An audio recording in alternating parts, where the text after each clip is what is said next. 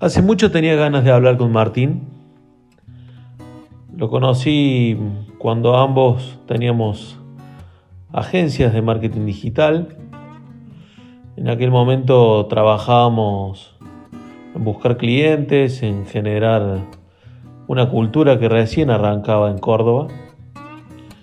Y Martín en un momento sorprendió al entorno creando una compañía brindando una solución que no, que no era muy conocida en aquel momento, los robots de respuesta automática.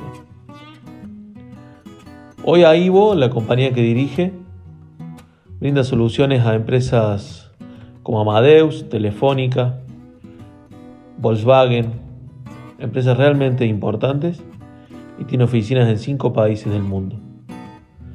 Una charla muy interesante sobre una mirada de un emprendedor joven y que tiene mucho para enseñar.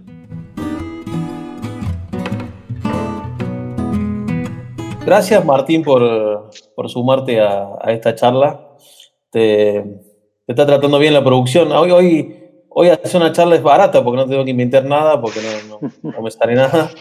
Hoy te vas a quedar este, en deuda, ¿no? De tomar un café o algo. Sí, totalmente, totalmente. Esta mañana cuando me mandaban tu, tu bio, que pedí la bio tuya, hay, hay un dato que me llamó mucho la atención, sobre todo como está contado, que dice, se dio cuenta de que la facultad no era para él. Dejé, hice dos años de marketing y dejé, todos por, diferentes motivos. Y la ingeniería la dejé porque realmente no, no compartía el sistema, ni el sistema de aprendizaje, ni el sistema. Nada, es una larga historia, pero y no, no, parecía que estaba perdiendo el tiempo, no, porque lo que me enseñaban estaba mal, sino porque me gustaba lo que aprendía, pero el modelo de aprendizaje no, no, no lo compartía, digo, la forma en que te, te, evalúa me parecía equivocada, digo, en algún punto sentía que, que no, no, no, la persona que te da clases muchas veces no, no, no te enseña, ¿no? Sigue un proceso y no le calienta si vos aprendés o no, incluso también el estudiante. Y debe ser difícil también, digamos, en una habitación de 120 personas, lidiar con eso debe ser difícil. Ah, y ah, después yo me di cuenta en los tres años de ingeniería que me gustaba más digo, diseñar y vender la tecnología que construirla. ¿no? Entonces, no iba a ser nunca ingeniero. Entonces, por ahí estaba haciendo una ingeniería, no iba a ser nunca ingeniero. Entonces, sin duda aprendí, hay cosas que aprendí que hasta el día de hoy las sigo usando porque sigo diseñando software. Eh, me encantó, después fui a estudiar marketing en el siglo XXI, y estuve dos años, y después ya la universidad se, quedaba lejos, yo ya tenía que trabajar, digo, toda la vida si no trabajaba no vivía, entonces no era, no era compatible las distancias con ir, traté de hacer cosas remotas, la verdad el marketing me encanta. Y no, no, no, no logré, no logré. Eh, y tengo un grado de dispersión y un grado de ansiedad terriblemente difícil de, de, conllevar, entonces no, no, y, después también me, interesa algo y, aprende, y se aprende, ¿no? Sí. Aprendí finanzas, aprendí miles de cosas que, que cuando vos querías aprender algo, al final lo terminé aprendiendo y muchas cosas las aprendí a los golpes. Bien. Eh, pero sí, la universidad no, no soy el ejemplo, no soy un ejemplo académico, sin duda. No, está bien, pero digo, vos te vas a marketing por, por esta sensación de que lo tuyo era la venta y decías, bueno, voy a ver si por ahí eh, encuentro las herramientas. Y, y terminas concluyendo que en realidad la universidad no te daba lo, que buscaba. Hoy, hoy seguís pensando que, que, es así la, la Facu o, digamos, hoy que, uno, que estás del otro lado quizás. Ah, digo, para mí hacer una carrera universitaria es, es muy importante. Digo, no quiere decir que no, digo, no, no, no para mí, muchas veces digo, qué, qué, cagada que esto no lo aprendí. Eso. Eh, y, lo digo con bastante frecuencia. ¿En algún momento sentiste que, que, que, que te muchísimos faltaba? momentos, muchísimos momentos. Y um, muchísimos momentos, incluso a, medida que vas creciendo y te encontrás con gente que tiene más capacidades, y decís, che, ¿cuántos recursos tiene este flaco que yo no tengo? ¿no? Desde que yo tuve que aprender inglés viajando, eh, y hay gente que entiende muy claro cómo funcionan cosas que yo no soy experto, pero la macroeconomía, ciertas cosas que yo las debería haber cursado y no las terminé cursando. Eh, y después las terminé aprendiendo, pero no soy especialista, ¿no? Digo, tengo como una, un aprendizaje práctico, pero seguramente me, me quedaron miles de cosas. Digo, la verdad es que yo soy un convencido que estudiar en buenas universidades es clave si querés acelerar o saltar pasos. Y uh, lo que, lo que sigo pensando es que muchas universidades tienen un modelo de aprendizaje industrial, ¿no? Ese, ese modelo donde tenés que dar la definición, igual, lo mismo pienso de las escuelas, ¿no? De, de Sí, mi, sí. educa- mi educación más básica es, lo pienso peor todavía, ¿no? Es un modelo terriblemente industrial donde te dicen algo y vos lo tenés que repetir y si lo haces bien, digo, le- le- me ha tocado pruebas, ¿no? Donde diga, ¿cuál es la definición? ¿Qué es lo que, qué, qué cosas que no tienen, que no- creo que no tienen sentido? Las cosas tienen que ser prácticas. Afortunadamente después hice dos o tres cursos de negocio en universidades como Stanford como Harvard y, me encontré más en un modelo más de casos y de práctica, bien agresivos, donde tenés un día que te queman el cerebro, que ir despacito y que ir repitiendo y que ah, no trabajar con caso y trabajar con definiciones. Es muy difícil trabajar con definiciones cuando vos no tocas, ¿no?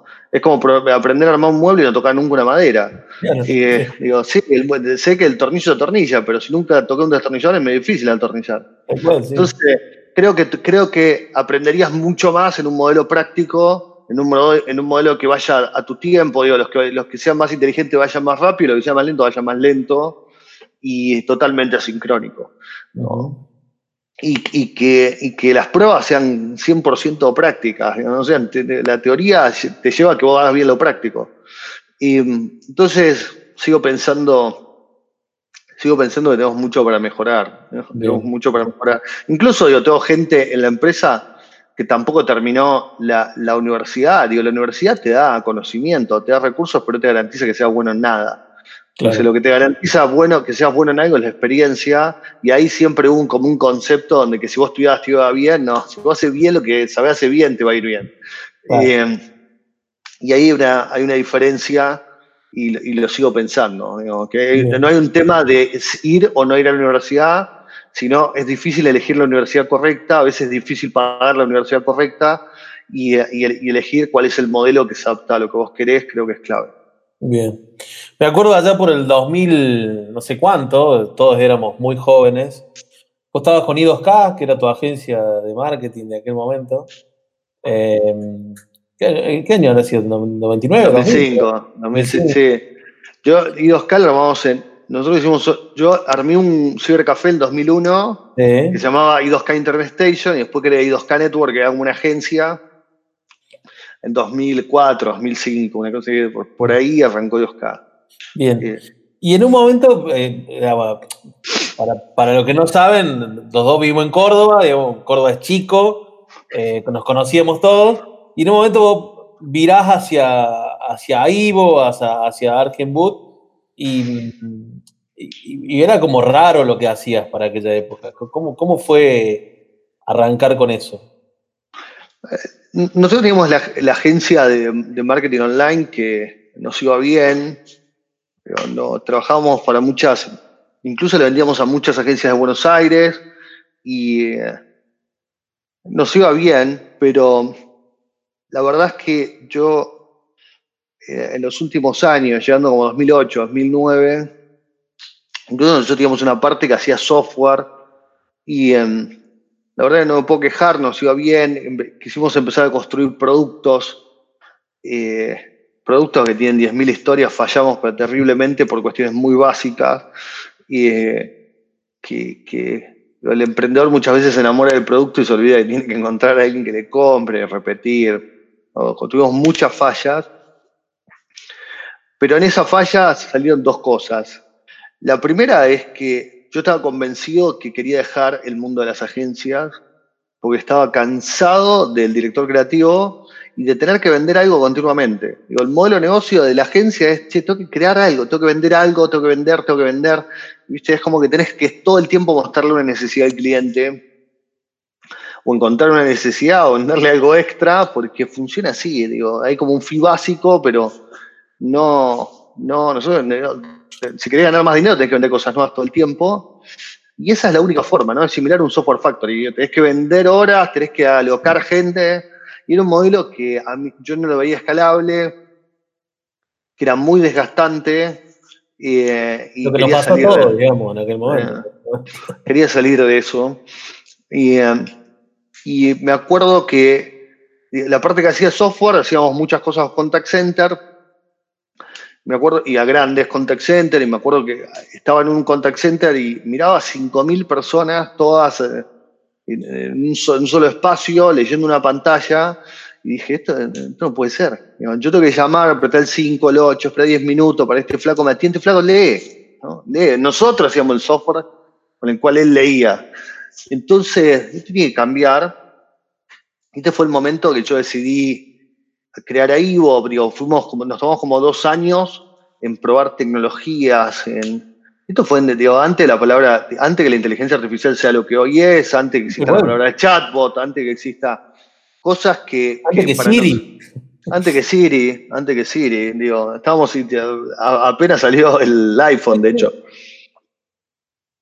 Eh, entonces, nosotros creíamos que todo iba a ir a lo digital, que todo iba a ir la mensajería y se tenía que automatizar parte de la atención, eso hace siete años atrás. Eh, demasiado, digo, demasiado futurista, porque nos adelantamos también un poco al mercado, demasiado. Bien, parate en ese lugar. Ahí en ese momento, ¿hubo algún momento donde vos dudaste y dijiste, no, no, le estoy errando de nuevo? Ah. Eh, el emprendedor que no duda es ego, digo, tiene un ego que lo supera. ¿no? lo más probable es que se estrelle. No en ese momento, dudo todas las semanas. Eh, eh, no. Incluso tengo una, una a ver, yo creo que el 80% de veces erro y el otro 20% le pego. No hay ni, un 50%, ¿no? Soy, un fracasador serial, digamos, en ese punto, ¿no? No, sin duda, sin duda, y nos metimos en, yo quería hacer algo transaccional, entrar en un, entrar en un negocio transaccional es un negocio totalmente sangrante, porque vos no tenés un cliente del día cero que pague tus costos fijos. Necesitabas muchos clientes donde vos le sacás una pequeña monedita y en un momento llega un break-even. Ese proceso es totalmente, usualmente necesitas dinero eh, y, nosotros salimos a vender un producto donde el mercado no demandaba. No había un market fit. Salimos a vender algo que nos pareció que en algún momento se iba a consumir. Em, tengo miles de historias en ese momento, porque al principio empezamos a hacer asistentes virtuales para el mundo de la publicidad. Y después algunos nos empezó a comprar un banco, nos compró una telco, pero las ventas era, te juro por qué que va a funcionar. Digo, no teníamos otro recurso, digamos, otro recurso y una PowerPoint con un producto que no existía. O sea, era una cosa, era vender un sueño, que es usualmente como tal cual como conseguís tus clientes serles adopter, ¿no? Digo, no, te no compran el producto, compran tu sueño, compran tu equipo. Confían. y confían en vos que le estás jugando por dos. Y le decís, che, ¿dónde no me pagué? y al final vos de tu lado estás confiado en tu equipo, estás confiado que va a funcionar, pero tampoco sabes si va a funcionar. Y, em, así fue como, como matamos I2K. En el 2011, el fin del 2011 lanzamos con AIGO. Eh, y, también fue un proceso difícil porque en esos dos años que experimentamos yo también decidí que la agencia había que cerrarla, eh, mucha gente la puse en otros lados, a muchos clientes le, le tuvimos conseguir otra agencia, fue bastante ordenada la salida, eh, pero y, de ahí yo creo que los primeros tres años, te diría si no más, fue prueba y error, fue conseguir a los clientes, fue convencer, para nada para nada no fue bien del día cero, o sea, para nada.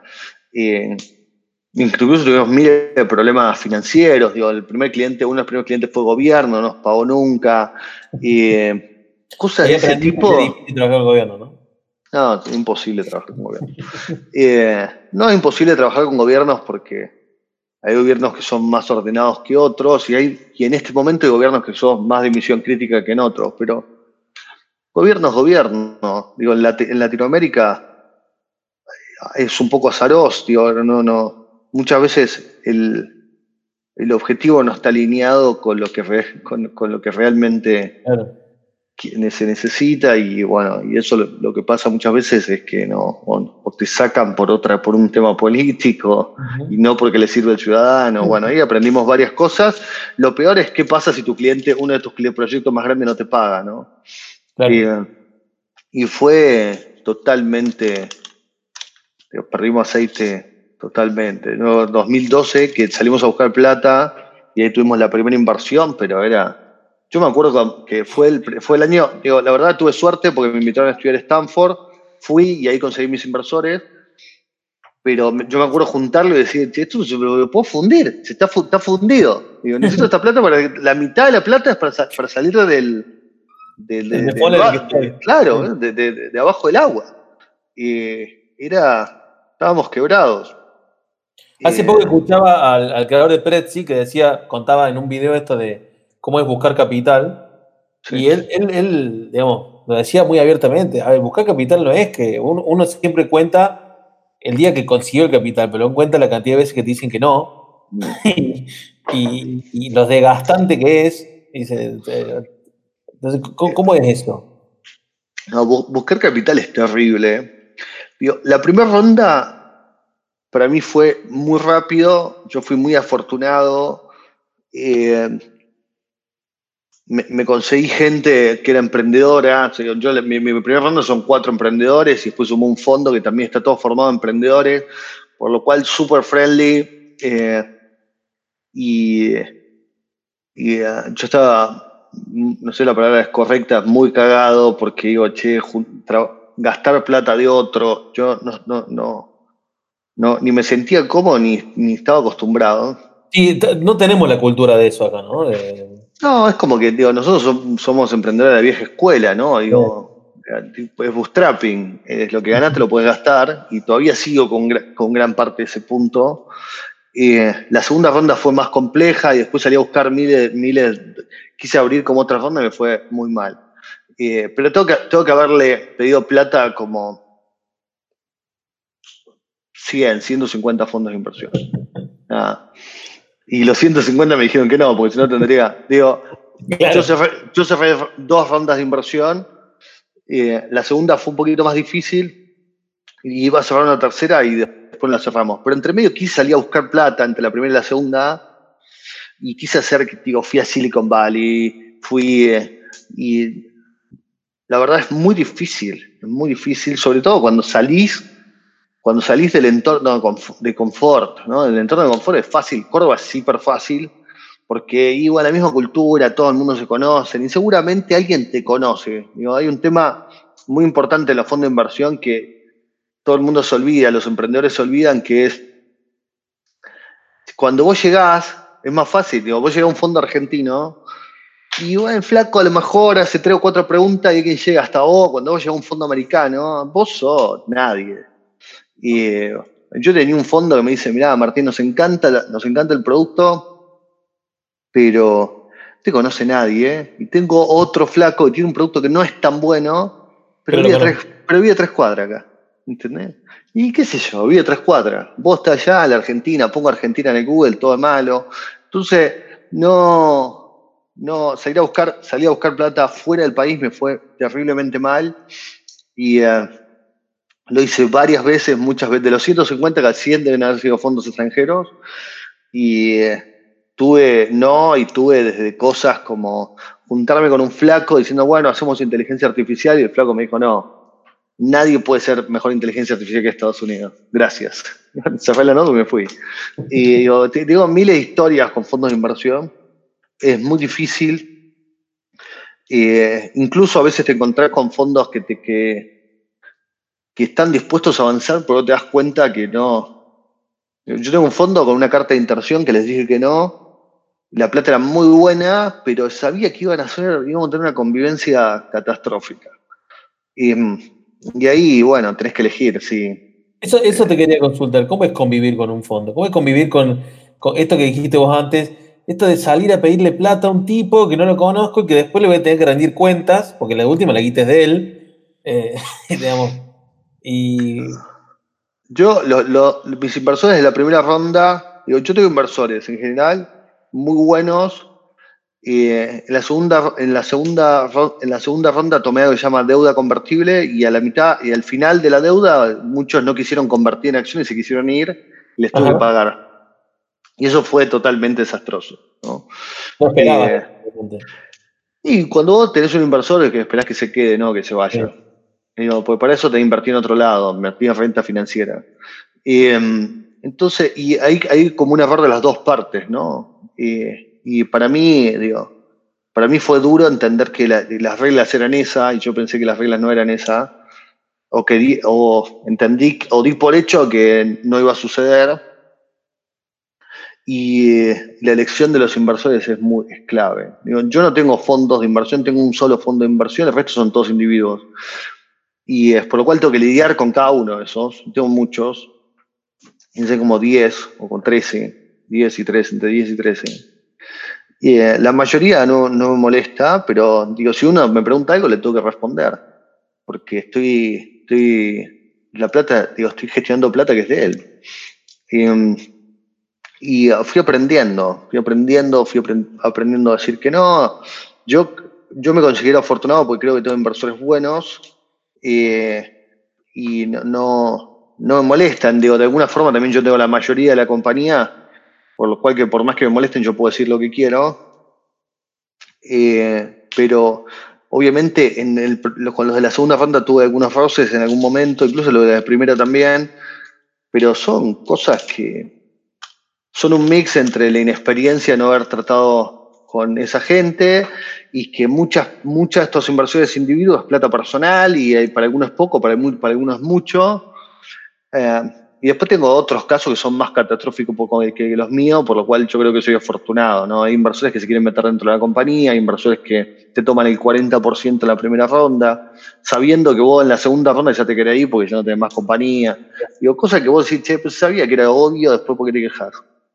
¿Y eso cómo, digamos, tuviste, eh, crees que tuviste suerte o, tuviste la visión para no caer en esas trampas? Porque por un lado reconoces eh, algunas falencias de educación, digamos, si quieres, de universidad, pero por otro lado supiste manejar bien eh, esa parte de buscar guita y no quedar atrapado en un, en un modelo raro, digamos. A ver, yo no, sé si lo hice bien. En, general tengo una política que si no te sentís cómodo con alguien no lo hagas. ¿entendés? Inclusive lo laboral. Digo, yo te estoy entrevistando a alguien y veo que tiene todo el perfil posible, pero no tenés fit. Flaco, no, no, no, no me siento a tomar una cerveza. y va a estar en tu equipo. Porque está en otro equipo y se lo aguanta otro, un problema el otro. Pero si está en mi equipo, eh, yo considero que si vos no sentí que no va a haber una buena relación, dale, baja. Por más que, que creas que es el flow que va a hacer bien el trabajo, y al final las cosas se construyen en, las relaciones del día a día. No puedes trabajar con nadie que no te lleves bien. Entonces, esto es igual, los inversores es igual. En la segunda ronda cometí el error donde hay inversores que no conocí, que los dejé entrar porque eran amigos de. Ah. Eh, y ahí fue el error más grande. ¿no? Diciendo, che, pero si el amigo de, bueno, para lo trae, che, digo, yo junté dos o tres y eso, claro, por asociación y esos dos o tres, y, digo, después cuando, cuando se había que tomar decisiones tuve que lidiar con todos, ya no eran tan amigos y tuve que lidiar con, de forma individual y eso fue como el aprendizaje caro, me salió carísimo, ¿no? tuve que sacar plata de la caja, pagarle, armar un plan de pago, y esa plata si lo hubiera invertido nosotros hubiéramos crecido mucho más. Pero bueno, son las reglas del juego y es, difícil, ¿no? Es difícil. Ah, y en algún momento incluso también hay, que, hay que venderla a la compañía, porque en el momento que decidís tener inversores, tenés que devolver la plata. Y, devolver la plata es vender la compañía. Em, o hacer que otro fondo les compre, pero es un juego, el otro fondo va a querer vender en algún momento. Entonces, en el momento que juntás inversores tenés que saber que, que la compañía no es tuya, que es, de, que es de otros, que tenés que rendir cuentas y que en algún momento tenés que salir. Y eh, en ese proceso, digo, hay que entender las reglas del juego, ¿no? ¿Y, cómo, cómo, te llevas con, ese, con, con, con, esa dinámica, siendo que somos, eh, digamos, primero que somos muy latinos para, para laburar, digamos, tenemos esta base latina, después eh, vos venís además de, un pueblo chico, donde, donde esto de, tener lo propio me parece que está muy arraigado. ¿Cómo te llevas con eso de que, esto que acaba de decir, que, en un momento la compañía no es tuya y en algún momento quizás no sea más tuya y tengas que irte o salirte? No, la verdad lo tengo súper asumido. Digo, creo, creo que no, tengo una cuestión con las cosas materiales ni con tener, entonces no, no me afecta, ni incluso ni, digas que ni entiendo cuánto vale. ¿eh? Digo, sé cuánto vale, pero a mí me divierte verla crecer, me divierte contratar gente, me divierte crear. Digo, no voy atrás de que si esto es mío o no, uy, cuidado que esto, ah, ni, ni soy un acumulador, ¿no? Esto es mío.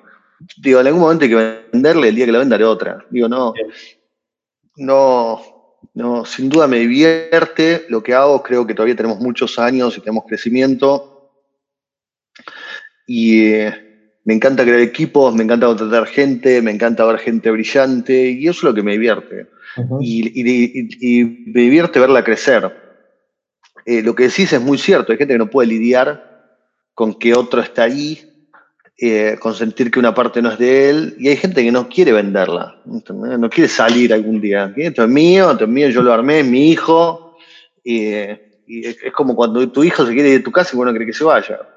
Eh, esto igual, eh, en mi caso, obviamente, vengo con, con, una historia de vida de lo mejor que te podía pasar es ir a la universidad y tener una casa, eso como era como para, si podías construir una casa, 80% garantizada la vida.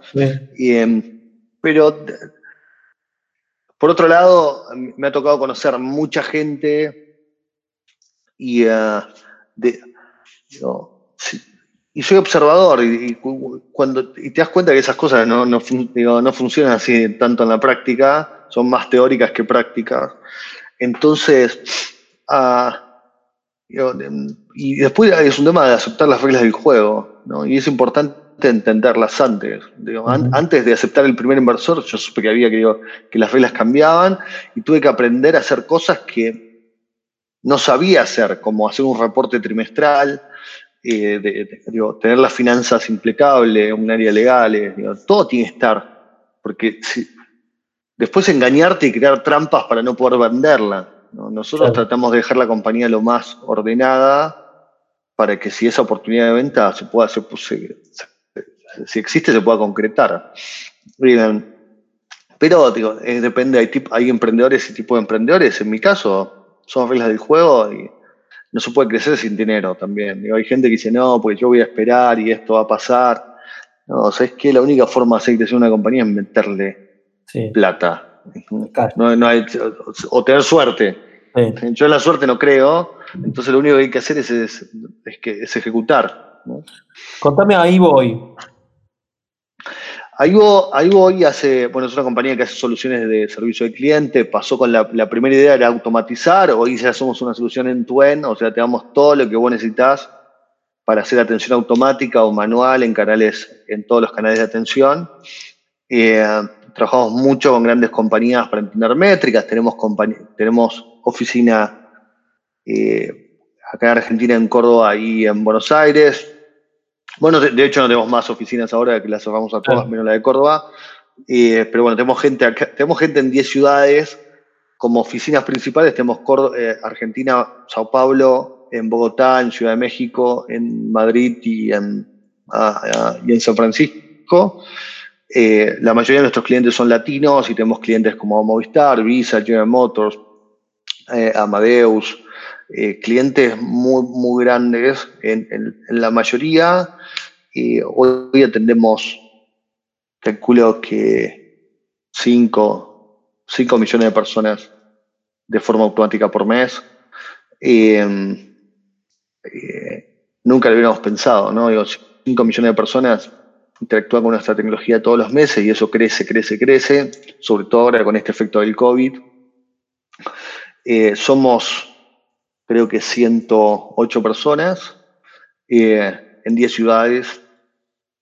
y eso somos ahí, ¿no? Nacimos con la misión de devolverle el tiempo a la gente. Eso leí, y, leí por ahí en una entrevista que te hicieron. Eh, vos decías, no puede ser que alguien tenga que esperar 5 o 7 minutos en el teléfono o, para hacer algo y mm, cuando se podría solucionar con, un agente que, lo, que, lo, atienda. E incluso vos decís que la gente está más predispuesta a, que sea atendido por un agente que, por una persona. La gente quiere, la gente quiere tres cosas. ¿no? al principio tuvimos que luchar mucho con eso, ¿no? que la que la calidad de las personas.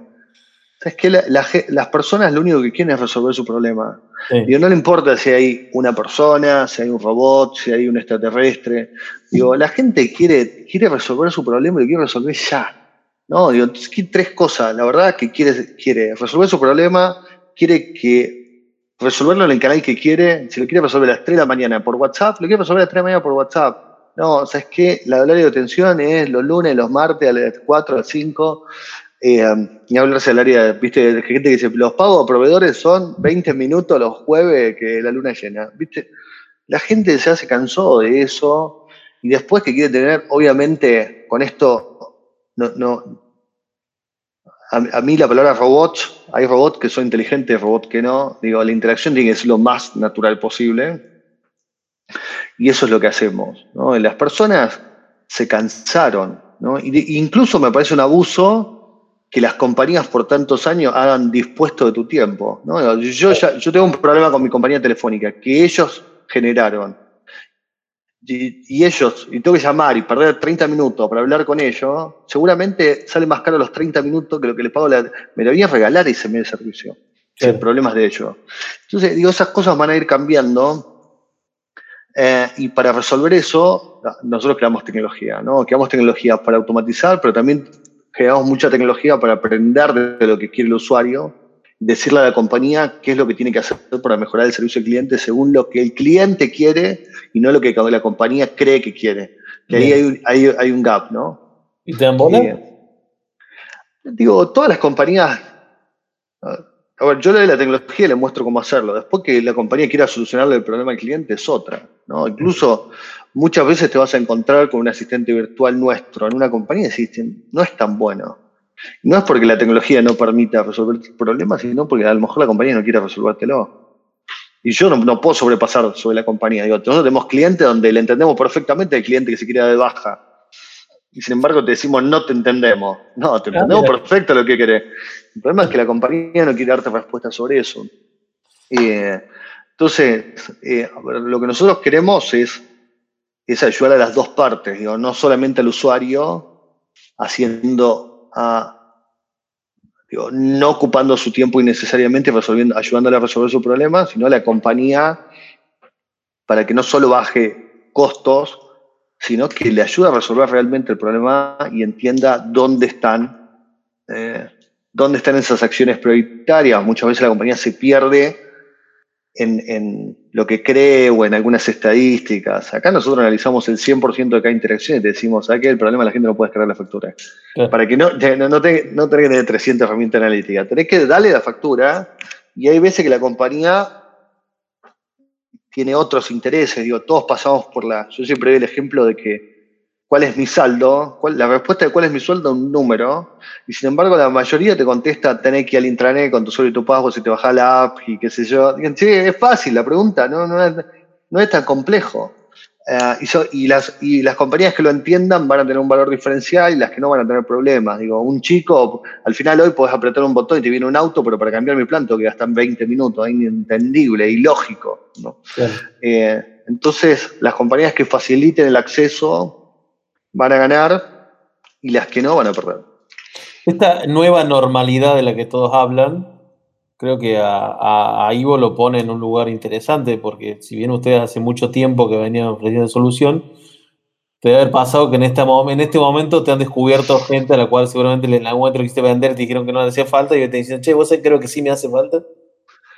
Eh, sin duda, sin duda, estamos, estamos dentro de los no sé si la palabra correcta es ganadores, ¿no? Pero eh, en una situación donde está todo tan gris, eh, sin duda nosotros, no solo los clientes que tenemos actuales crecieron, sino estamos teniendo, estamos teniendo demanda, una demanda constante de servicio, por una razón donde nosotros ayudamos a automatizar, ayudamos a muchas compañías a ir a canales de mensajería, que, como WhatsApp, y, eh, lo cual ya había una demanda, ah, y te ayudamos a llevar a los agentes a remoto, que también fue un problema. La mayoría de compañías tuvieron serios problemas de llevar a los agentes remotos, y si pudiste llevar a los agentes remotos, tuviste problemas de llevar la telefonía remoto porque no anda la internet, por miles de factores.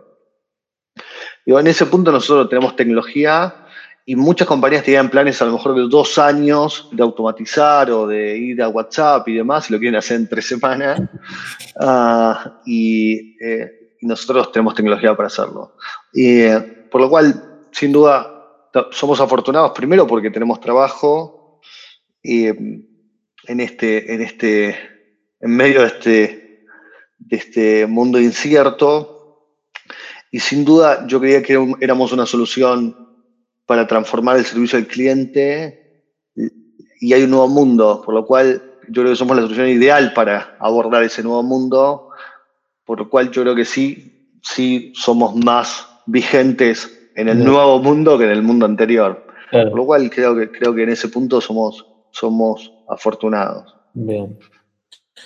Che, eh, pasando un poco a, tu vida eh, de, de emprendedor, pero en un, en un 360? ¿Qué, ¿Qué, te motiva en, tu vida de emprendedor? A ver, a, mí, a ver, el día a día de emprendedor, sin duda, primero está crecer, ¿no? Me, me, me, incentiva a ver que cada vez le vendemos más, cada vez crecemos, crecer, ¿no? Crecer.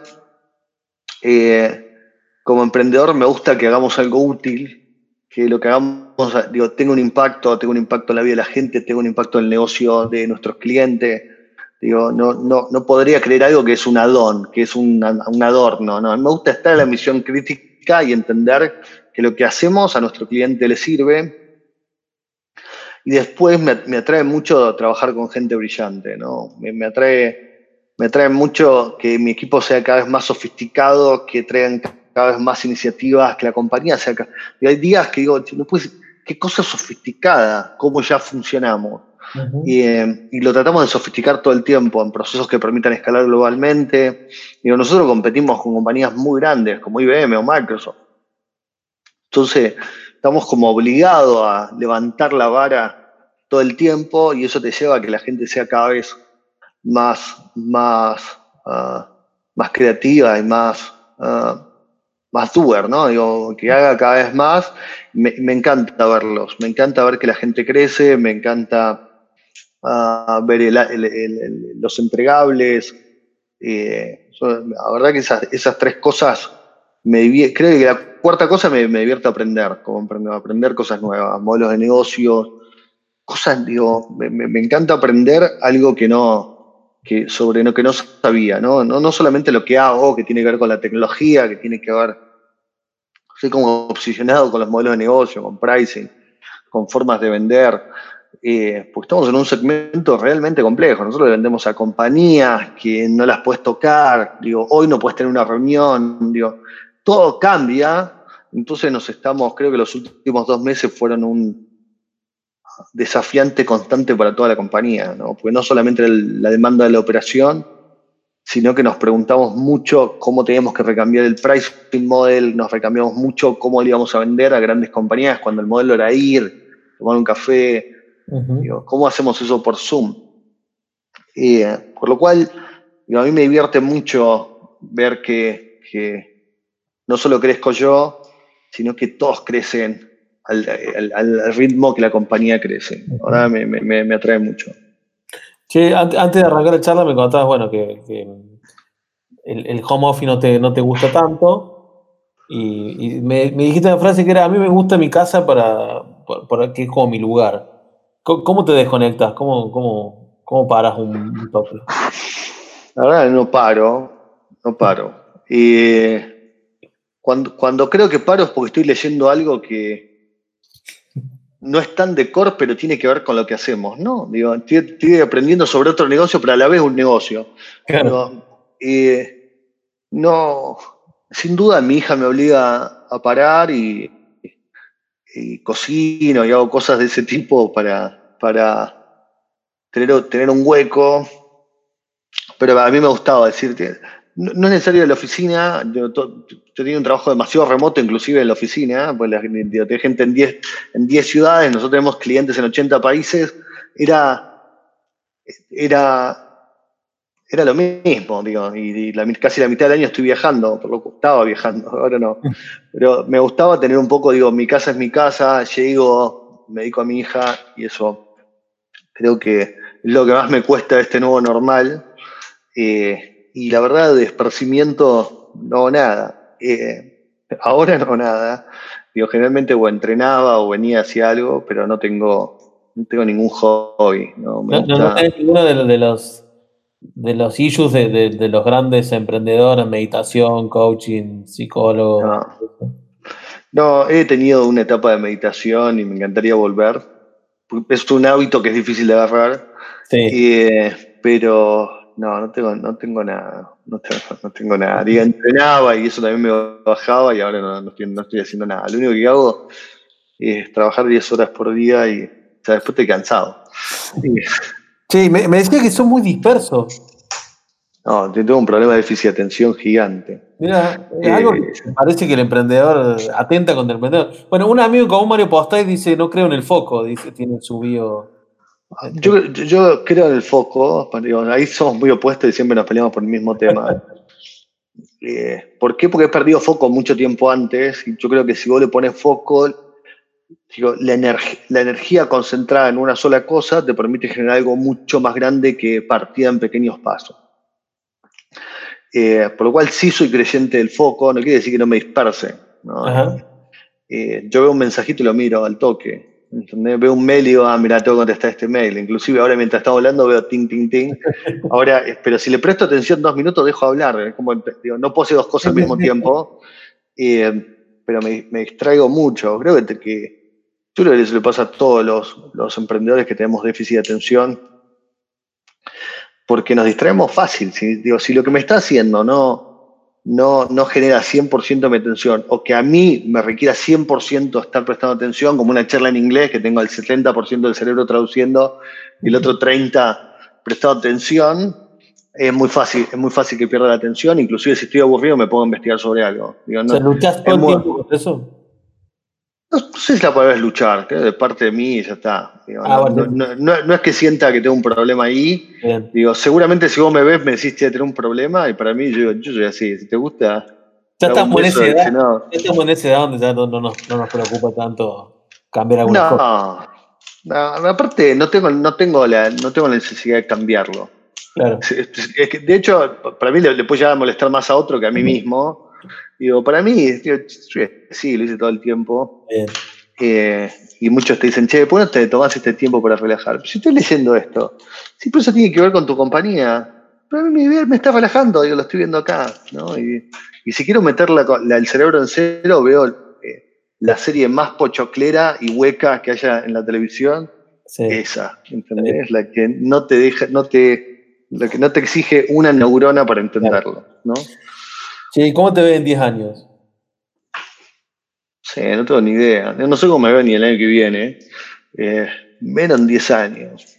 Y no, suelo proyectar. Eh, tengo, creo que las expectativas disminuyen la felicidad, por lo cual no, no, trato todo el tiempo más de vivir el, día, el día a día. Obviamente tenemos una, no tenemos ni una proyección, obviamente, a tres años. Tenemos una proyección hasta el año que viene, creo hasta fin de año. Eh, no sé, espero verme divirtiéndome. no, no tengo ninguna expectativa. La expectativa más que tengo es, que es llegar saludable y eh, no, tan quebrado. Pero el resto, qué sé yo qué va a pasar. No, no tengo cero expectativa. Y eh, la verdad que lo único que espero es, es poder seguir creando y, seguir pasándola bien. El resto, secundario. El día que ahí vos no te divierta más, ¿te vas? Digo, es difícil que hoy vos no me divierta más porque yo soy el que creo el espacio. Digo, es como ser el dueño de Disney y que Disney no te divierta más. Y bueno, no puede ser mal el dueño de Disney, ¿entendés? O está, deprimido. No, porque si sos el dueño de Disney, te crea un juego nuevo y te volvés a divertir. ¿entendés? el problema es si sos el gerente de Disney. Claro. Si sos gerente de Disney, puede ser que un día te deje de divertir. El dueño no te deja crear otra cosa. Pero si vos sos el dueño, vos, digo, vos sos responsable. Yo soy, hoy sí el CEO de la compañía, yo soy responsable de crear cosas, por lo cual seguramente algo voy a crear o voy a inventarme un puesto para divertirme. Eh, lo que no quiere decir que yo sienta que soy la persona adecuada para toda la vida de Aivo y a lo mejor en algún momento necesito un CEO, o no sé, ¿no? no, lo sé, o a lo mejor yo adquiera los skills que no tengo. Que, es la parte que a mí me, divertiría a lo mejor, ¿no? Em, sin duda, sin duda, no sé si Aivo va a ser para toda la vida. Eh, mientras tanto, yo creo que si, si estén ahí, me voy, a, me lograr divertir y voy a sentir que Aivo es mi espacio pero tampoco me sentiría mal si un día, seguramente si algún día la vendo, puede que no, que no sigan ahí. Por, por, decisión mía o por decisión de otro. Eh, buscaré algo con qué divertirme. Eh, Sin duda, un joven con olfato de negocio es mucho ingenio y mucho talento. Habla de vos. Ah, eh, no sé. Esa es la imagen que proyecto. ¿Te ves a ti? Lo dijo Sebastián McKinley, miembro del jurado del premio Mid Technology, que te dieron una voz antes de los 35 años. Sí, cuando era más joven. A ver, sin duda creo que, todo lo que hago lo hago con pasión. Digo, ser líder es algo difícil y es algo que realmente ejercito todos los días, ¿no? Porque es, muy difícil, la, la forma de hacer liderazgo cambia, las generaciones cambian y realmente una responsabilidad muy difícil a lo cual me esfuerzo y, estoy, y es imposible de hacerla bien. ¿no? nadie es un buen líder en todos los entornos. Por lo cual es algo que ejercito con mucha frecuencia. Y, después te gusta emprender. ¿eh? Como, puede salir mal, digo, nada, nada, de lo que te guste hacer es garantizado que lo hagas bien. ¿no? puedes ser un jugador de tenis, pero no quiere decir que sea el mejor del mundo ni que lo hagas bien ni que juegues bien tenis ahora y vas a jugar bien tenis toda tu vida. En un momento te vuelve viejo, te vuelve, te, lesionás. A, mí me gusta emprender, eh, me gusta crear cosas y, y, lo, voy a seguir, lo voy a seguir haciendo con la misma pasión. yo tengo un amigo, Tito Lozó, que dice que él va a emprender hasta los 90. Yo me veo igual emprendiendo hasta los 90. No creo que en un momento me canse, eh, porque es lo que me gusta hacer. Entonces, si algo, si, si, no, encuentro sentido por qué dejarías hacer algo que te gusta hacer. puedes tener alguna limitante de física, psicológica, y bueno, ahí será otro, otro tema. Ahora, no, no, no, no, no, no concibo mi vida sino, sino creando, emprendiendo, construyendo algo o aprendiendo algo. La verdad no, me veo. No, Debería tener que aprender a hacer algo de cero. No, me, debería gustar algo más de algo que hace 30 años que hago. Entonces me es difícil. Em, pero eh, a mí me gusta lo que hago y eh, no, no me veo haciendo otra cosa. Por lo cual, sí, sin duda lo hago con pasión. Y eh, no, no, no, no, no creo que me vaya bien, no creo que me vaya mal, pero seguramente voy a seguir haciendo lo que me gusta hacer. Bien, bien. Gracias, Martín. No, de nada. Espero, espero que sirva para algo.